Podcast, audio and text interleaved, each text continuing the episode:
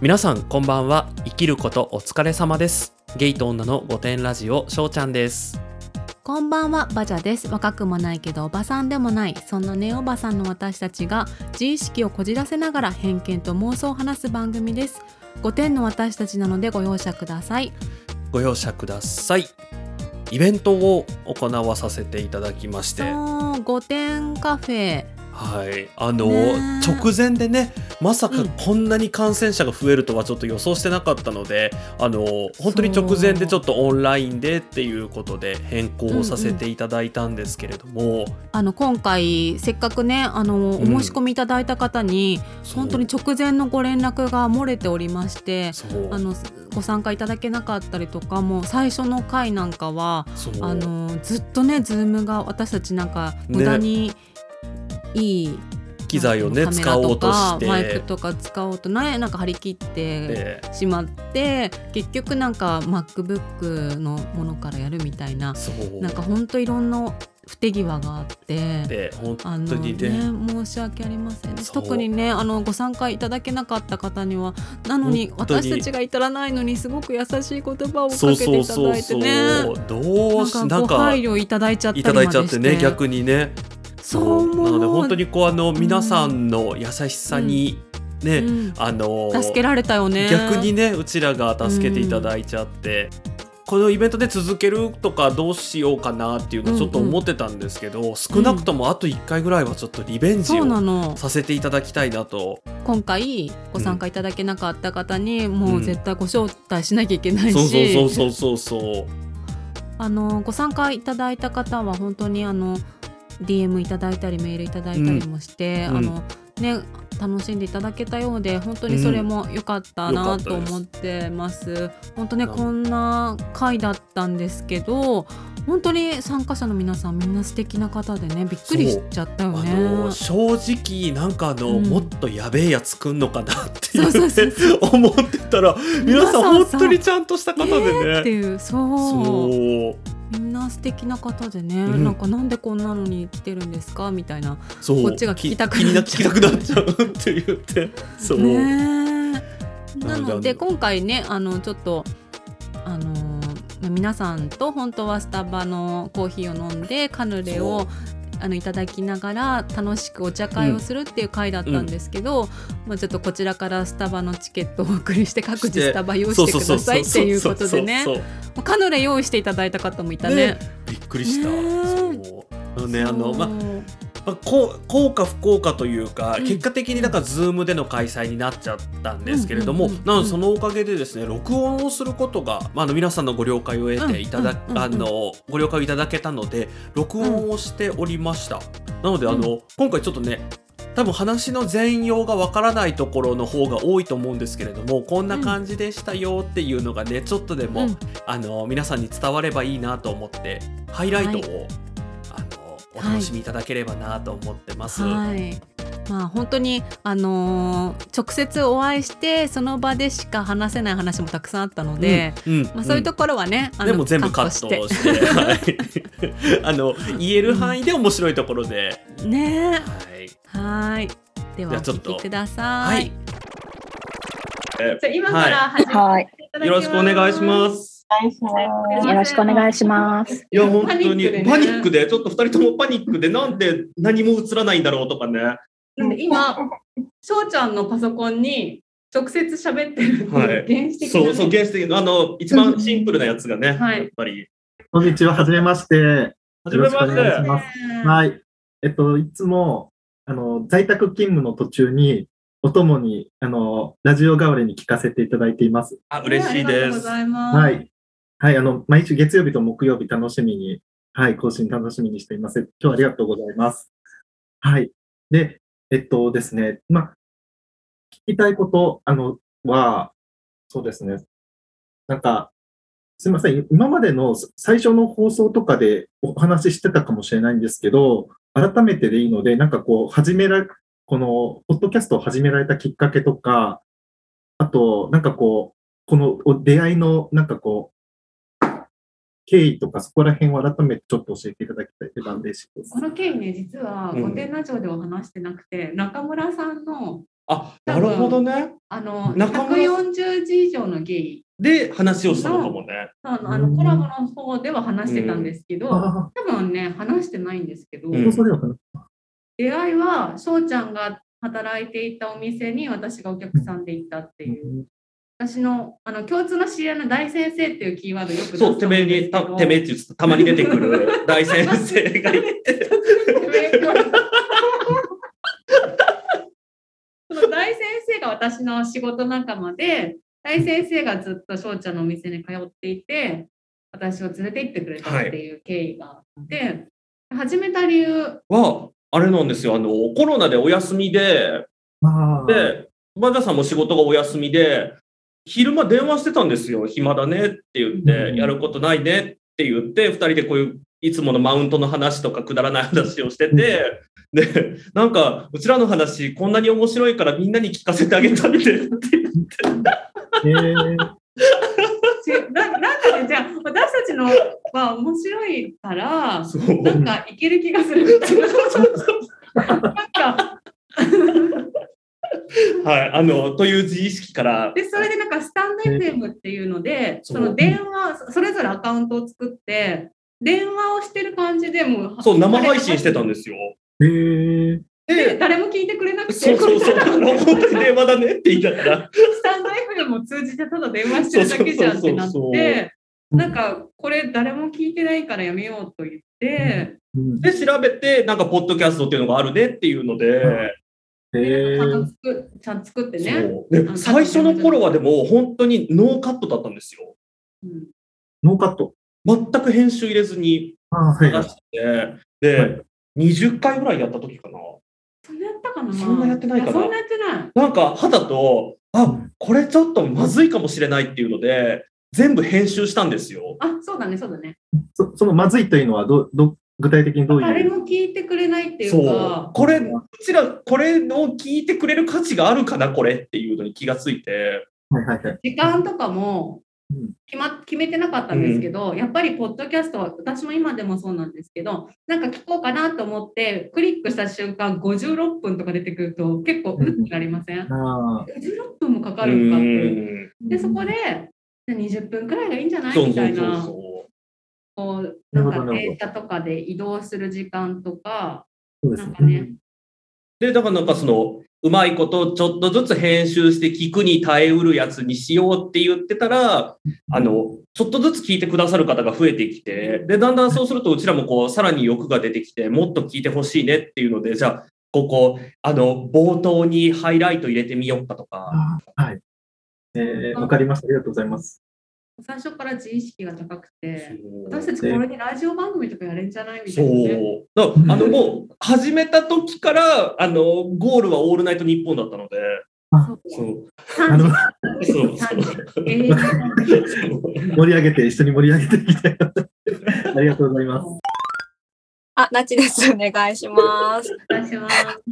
すいません。えっ、と、私もなれそめ聞きたかったんで、今、あ、よかった。よかった。今何を聞こうかなと思ってすごい考えながら待ってたんですけど、えっ、と、そうですね。今、すごいたくさんお話があると思うんですけど、二人が一番気に入ってる回はどの回ですか？あのーすごく申し訳ないんですけど、私から先にお伝えすると、もうね、全部忘れちゃうんですよね。ちなみに私は、というか、ジャパンポッドキャストアワードって自分で推薦したんですけど、そこになんかおすすめの回っていうのを1個入れるっていうのがあったんですよ。それでまあうん私がまあ翔ちゃんとも相談して、うん。これどうかな、これどうか、これだったら自分たちの良さが出てるんじゃないかうん。みたいなので出したのは、ポカリの回。で、そのポカリのポカ何を話したかというと、あの、妄想サラリーマンっていう、ああ、はいはいはい、あれね。丸の内はこういうサラリーマンがいそう。うんああ、はいはい。聞きました、聞きました。そういう話の回を出したんですけど、うん。なんか選ばれたのは、そう、全然違いますよお天気をね。なんかお天気お姉さんのそう回でしたよね。それとかを隠してたんですよ。それ聞かれたら、まあ、日本放送だし、うん、よくないなってそう、いうマスコね。ミの方への批判みたいなことになっちゃうので、そしたらね、え、選ばれた何聞いてたんそう、本当に聞いたんだっていうね。あの、審査員というかね、あのスタッフの人が。私はてっきりポカリの送れば、ポカリを聞いてくれて、うんそれで審査してれると思ってたんで、それを見た瞬間、え？ー、と思って、でもびっくりしたね。まさかあれでね。サブタイトルがさ、そうそう庶民どもが。そうそうそう、庶民ともひどいよね、本当に。私はなんかリップに書いたんですけど、あの、すっごい初期のミュークルドリーミーの回がすごい好きで、え、そう。何が楽しかったですか、あれ？いや、なんかあれ、あれ、あそこら辺って恥ずかしくて聞けなそそういうですよね。そうそうそう、ちょっとね、うちらも手探りだったからね。私なんか新しいポッドキャスト聞くときは第1回から聞くようにしてて、もうやめて。いつもね、一回目から聞かないで。友達の子供にチチョコ買わなきゃいけなくてバレンタインの、で、なんか松屋行っちゃった話とかあったじゃないですか。うん。それでも本当にお二人のこと大好きになって、おなんか。ねよかったね、松屋でちょっと戦いがあるね。そう。あれ本当に面白くて、なんか、私、私子供いるんですけど、なんか子供いる層といない層のなんか分断みたいのあるじゃないですか。分断っていうか、なんかこう、お互い理解したくないっていうか、できなくて、なんかちょっとこう疎遠になっちゃうみたいのって、うん。なんか、なんかある、嫌だけどあるじゃないですか。でもなんか二人はすごいそこを歩み寄るっていうか、なんかこう壁作らないで、ミュークルドリーミーだったらうちは理解できるっていうか、知ろ知ろうみたいな、そこポジティブさがすごい好きなのと、そんな風に思ってくださって。すごい面白く、その目線がすごい面白くて、私も子供いるし、女児なんでミュークルドリーミーのことを知ってるんですけど、初めて見た時はなんじゃこりゃと思ったんですよね。すごい、うんなん、なんだこりゃみたいな。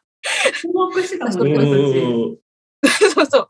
困惑 してたけど、でもちゃんと公式ホームページ見に行って、なんかストーリーラインとか追って、あ、この辺わかるとか、これはまあ面白そうみたいな、なんかその、私。意外とミュークルドリー面白そうだうもんね。ん。あそうそうそう 見てない人が語るミュークルドリーミーみたいなのがすごい面白くて。うんそう、だから多分、ママさん世代だと、もう当たり前の話なんだけど、うん私たちからすると、何これっていうそ斬新だね。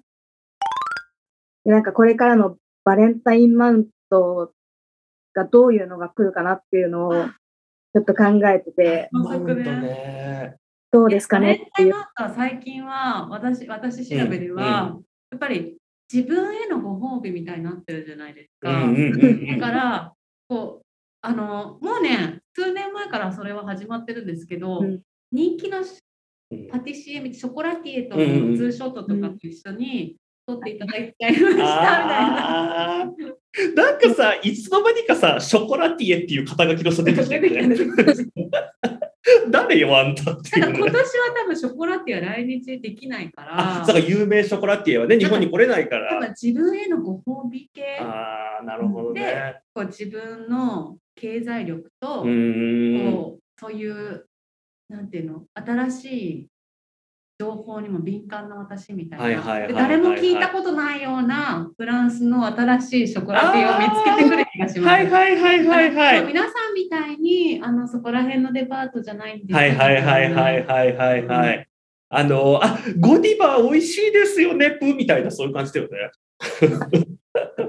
昔よく食べてあ、そうそうそう、それそれそれそれ、昔よく食べてましたっていうね。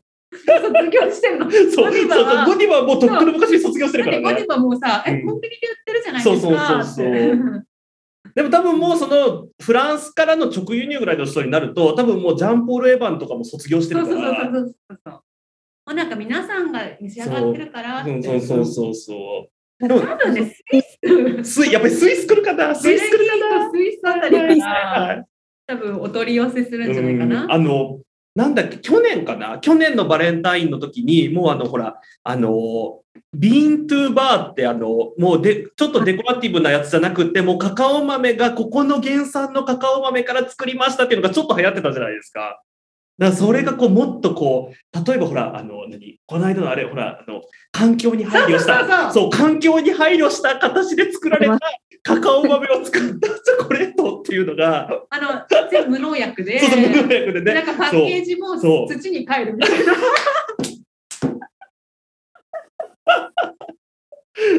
やっぱあの今年のマウンティング環境ということで、バレンタインも環境に配慮強いですね。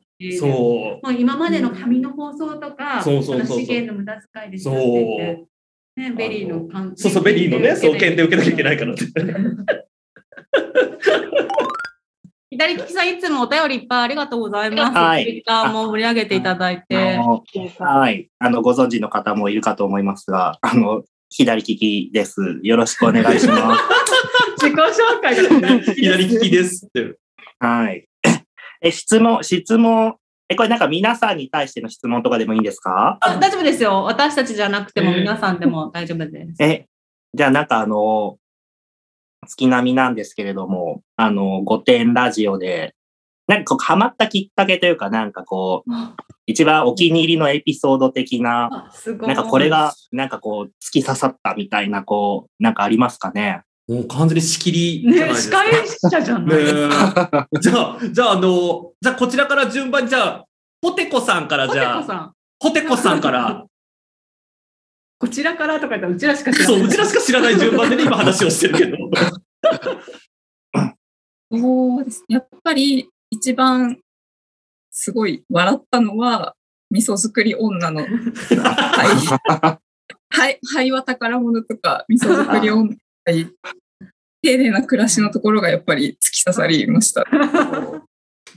自分の友人がこう丁寧な暮らしをちょっとしようとしてるのもあって、あこう まだしてはいないんですね。あ、でもあの、チョコレートを作ったのがその友人で、ああ、あの、はい、あのお便り。じゃない、あれだ、ツイッターでいただいたんだ。ツイッター、はい、で、美味しくなかったんでしたよね。そうですね、やっぱりーザラザラで美味しくなかった。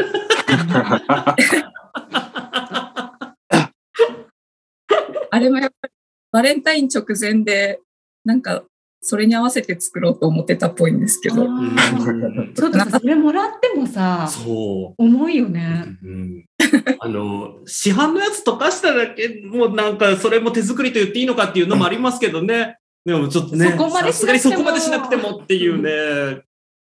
そうですね。ゆくゆくはカカオ取りに行っちゃう。そのカカオを取り、でも、なんかわかんない。アフリカとかまでカカオを取りに行ってたら、それはそれでもう褒められるべき。もう業者だよ、ね。業者だからね、もうそれで。えー、どれ聞いてるか、でも何周もしてるから、なんかどれって選べないですね。ああ、でも、わかります。あの、私もめちゃめちゃ何周も喋ってるこ。と全部忘れちゃうので、すごい気持ちはわかります。何の話したっけなっていうね。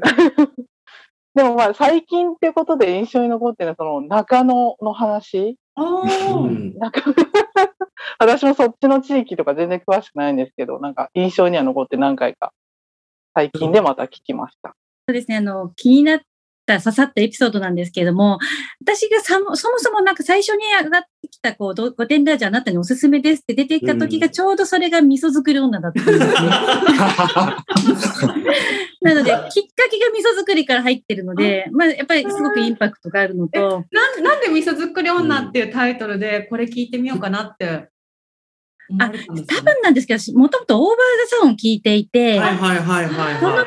みで、オーバーザサオン聞いて、あと、ファビュラスワールドも聞いていて、あ、あそのそのセット、そのセットのね。そう。みんなその時に、そう、勧められたのが、たまたま御殿ラジオのその回だったのかなと思うんですけど、それでもうちょっと、いやー、これやばいと思って、最初から全部こう、見、あは聞き始めて、あとは、あと、気球の回とかもすごく良かったあ、です。結局ね、マジさんのね。バジャさんのはい飛ばしていただいて。飛ばして爆発させるやつはお気に入りです。ありがとうございます。でもなんか、見、見た目だけで言ったら、もう丁寧な暮らしの方にいそうな、そう。ねピえンクの風貌つけてそうそう、ピンクの風貌つけてるんだろうね。そう。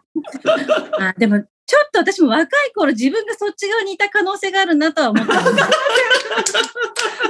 ちょっともう今卒業して、そうです卒業された卒業してきまななるほど、なるほど。なので余計にわかるというか、ああ、だから自分の体験も踏まえた上でっていうのが。そうですね。あ、やってたかも私もみたいな あるかもしれません。体験談とか心当たりを送っていただければと思います。ありがとうございます。ありがとうございます。じゃあ、お待たせしました。最後、じゃあ、ジラフさん。ジラフさんもさ、味噌作ってそうにジラフさんもそう。はい、あの、みこ作ったことあります。美味しかったですか？あの、2回ぐらい作ったんですけど、あの、なんかまずくて、でもそれ、作ってないで、市販の、あの、丸米で、はい。そうですね。あの、丸米が一番ですね。うん。だし入りのやつで。はいはい。あ、あの、だしも入れなくていいからすごい便利ですよね、あれね。便利で。え私はあの、なんか、番組名のタイトル、あ番組名でなんか、あ、面白そうだなと思って聞き始めて、それで、あの、もう一通り全部聞いて、で、もう一回今1話からこう聞き直してて、40何話目まで行ったんですけど、すごい。あの、えっと、そうですね、なんか、もう本当にこう聞い、聞いてる中で、こう、どんどんなんかこう、すごいわかるっていうのとか、やっぱ自分の中のなんか、あの、自意識みたいのがすごいこう、なんか浄化されるので、なんかこう、たびにこう自分を見つめ直す機会になるというか、ょっとなんか、じゃあ娘が今いるんですけど、あの、小学生の。本当にちょっと多感期な、思春期になったら、すごい聞かせたいなって。こうはなっちゃダメよって。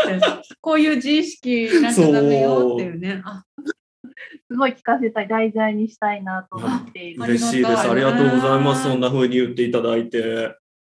なんか、じ、あの、うちらがこう、なんていうの、笑ってる自意識ってこう、うちらの中にもあるというか、多分皆さんの中にもちょっと思い当たるというか、なんかこう、あるからこそちょっと笑えちゃうっていうのがね、ね、ねそれもあるね。そう。左利きさんのさ、好うん。きなエピソードあ、そうだ、最後にじゃあ。何なんか一番最初きっかけは、あのーなんかブルーインパルスがあの、マンションから、み職場から見える見えないみたいな、あのエピソードを一番最初に聞いて、であとなんかこう、その後こうバーキンの話とか、なんはいか出るのを聞いて、あ、なんか、え、こんな、こんな内容でもラジオやっていいんだみたいな、褒め言葉ですよ。あの、これ褒め言葉ですよ。で、それで、ああの、すごいなんか衝撃を受けて、それでなんか一気にドハマりしちゃったんですよね。嬉しい。左利きさんもね、ポッドキャスト始められて、聞いてますよそうなんです。よ。あのもう本当御殿ラジオさんがきっかけで、ちょっとなんかやってみようかなと思って、まあちょこちょこ更新してるので、よかったら皆さん聞いてみてく皆ださい。さんもぜひ聞いてみてください。ね、声も素敵だしね。うんうんありがとうございます。ありがとうございます。えっと、ちょっと私が今日おお聞きしてみたいなと思っていたのは、あの、まあ、翔ちゃんが以前、こう、あとマウントにも、こう、下から通るマウントあるよね、みたいなお話を、まあ、されていたかと思うんですけれども、私もそれすごい同感だなと思っていて、で、あの、そういう、なんていうかな、こう、マウントにもいろんな切り口みたいなのがあるんだなと思っているんですけども、うん。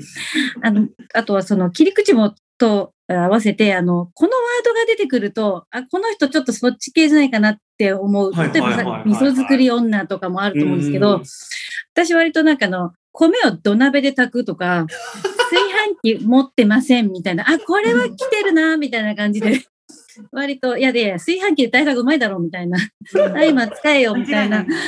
割と思ったりするんですけど、皆さんのなんかそういうアンテナで、この切り口とか、このなんかこう、ワード出てくると、これはちょっと匂うぞみたいな、なんかそういうこう、インスタとかチェックするときの、やつなんかしているものがあれば、ちょっと聞いてみたいなと思います。なるほどね。なんか自分、その、つながってる人というか、その、見てる人の、あの、まあ、どうしてもその、フォローしてる人のあれで偏りって出てくるじゃないですか。で、割かし自分の、その、まあ、お友達系統だと、その、意識高い系の人が多いんですよね。うんうんうん。で、あの、意識高い系のマウントだと、本当になんかこう、なんでしょうね。最近だいぶなくなりましたけど、あの、朝、朝活？なんか、朝、勉強会とか、なんか、まあ、これもその黒歴史の中でやってたことがあるんですけど、あと、そういうね、なんかそういうので、なんかこう、知り合った人とかで、そそういうので知り合った人か、あともしくはセミナーとか、いろんな、どんな会合でもいいんですけど、なんかね、誰々先生言い出すと、セミナー結構ありますよね。あれあるじゃないですか。だありますなんかね、自分で先生っていうワード結構なんか、お、これはっていうのがね、ちょっと思いますね。なるほど。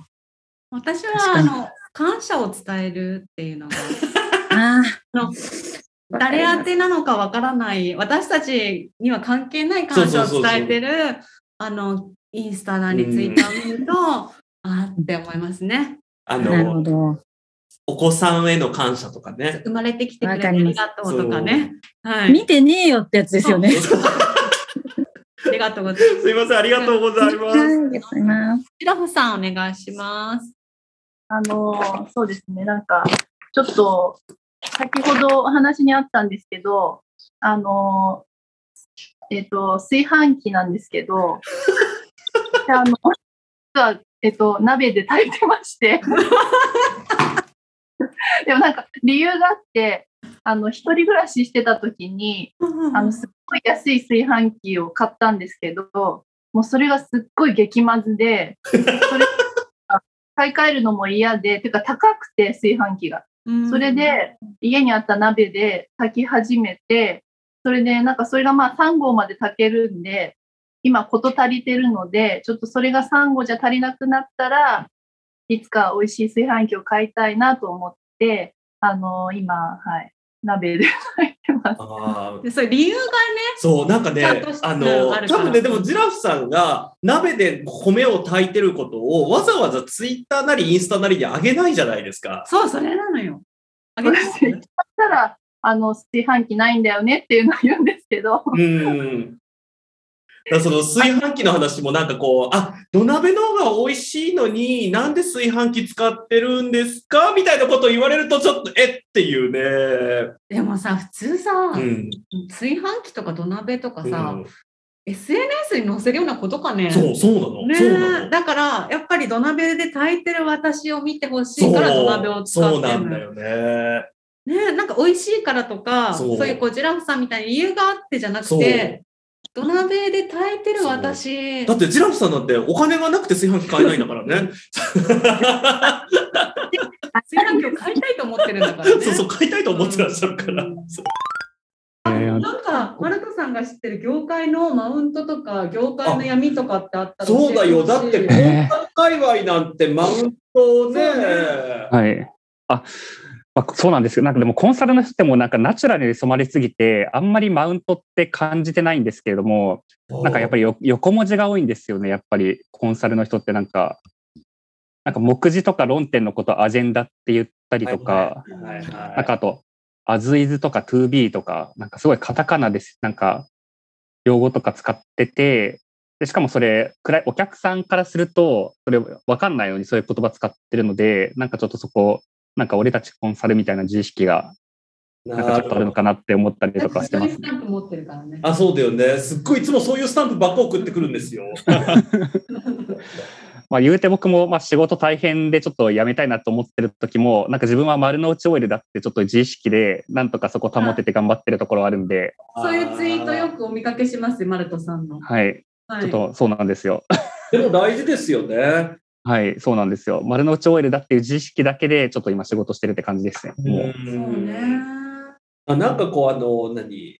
横文字もね、私もあの昔あの資料の空白のところに TBC って書いてあって、え、何何？エステ？って思ったらね、今から決めますっていうことも、あの、to be confirmed のね、へそうそれはわかんないですね。激ムズなんだけど、これと思うんだからね。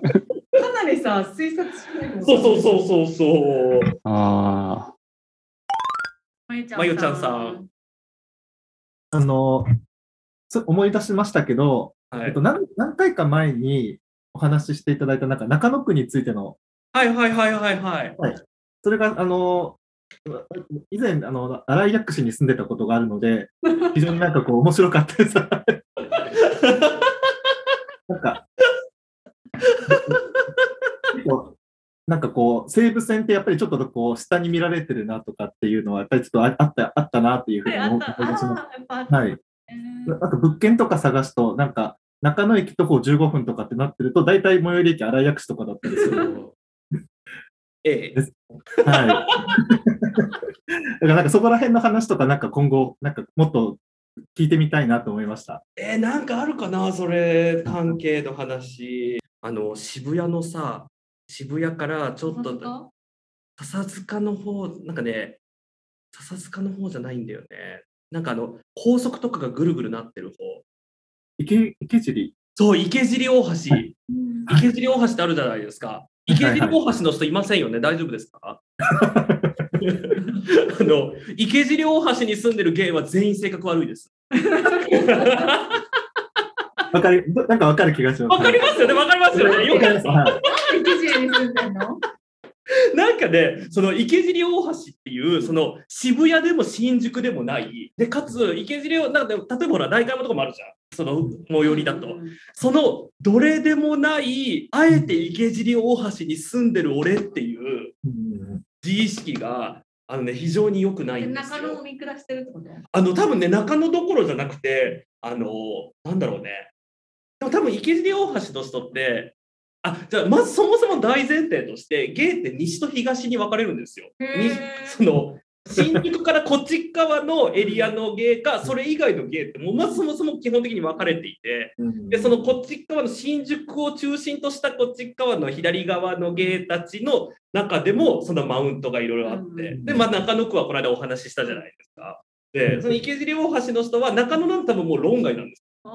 でそれ以外の例えばどうだろうな四谷三丁目とか、あの辺をライバル視してると思う。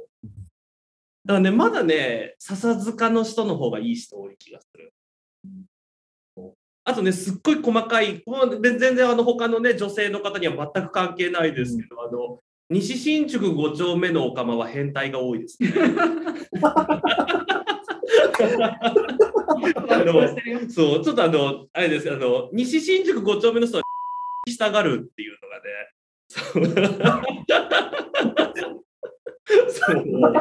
そうそうそうそうそうそう。そうですね。はい。多分ね、私のあれですけど、都庁であのいい気が遮られてるから、西新宿5丁目はね、多分ね、ちょっと変態になっちゃうんだと思う。あの皇居そうそうそう、皇居からのいい気がね、都庁で遮られて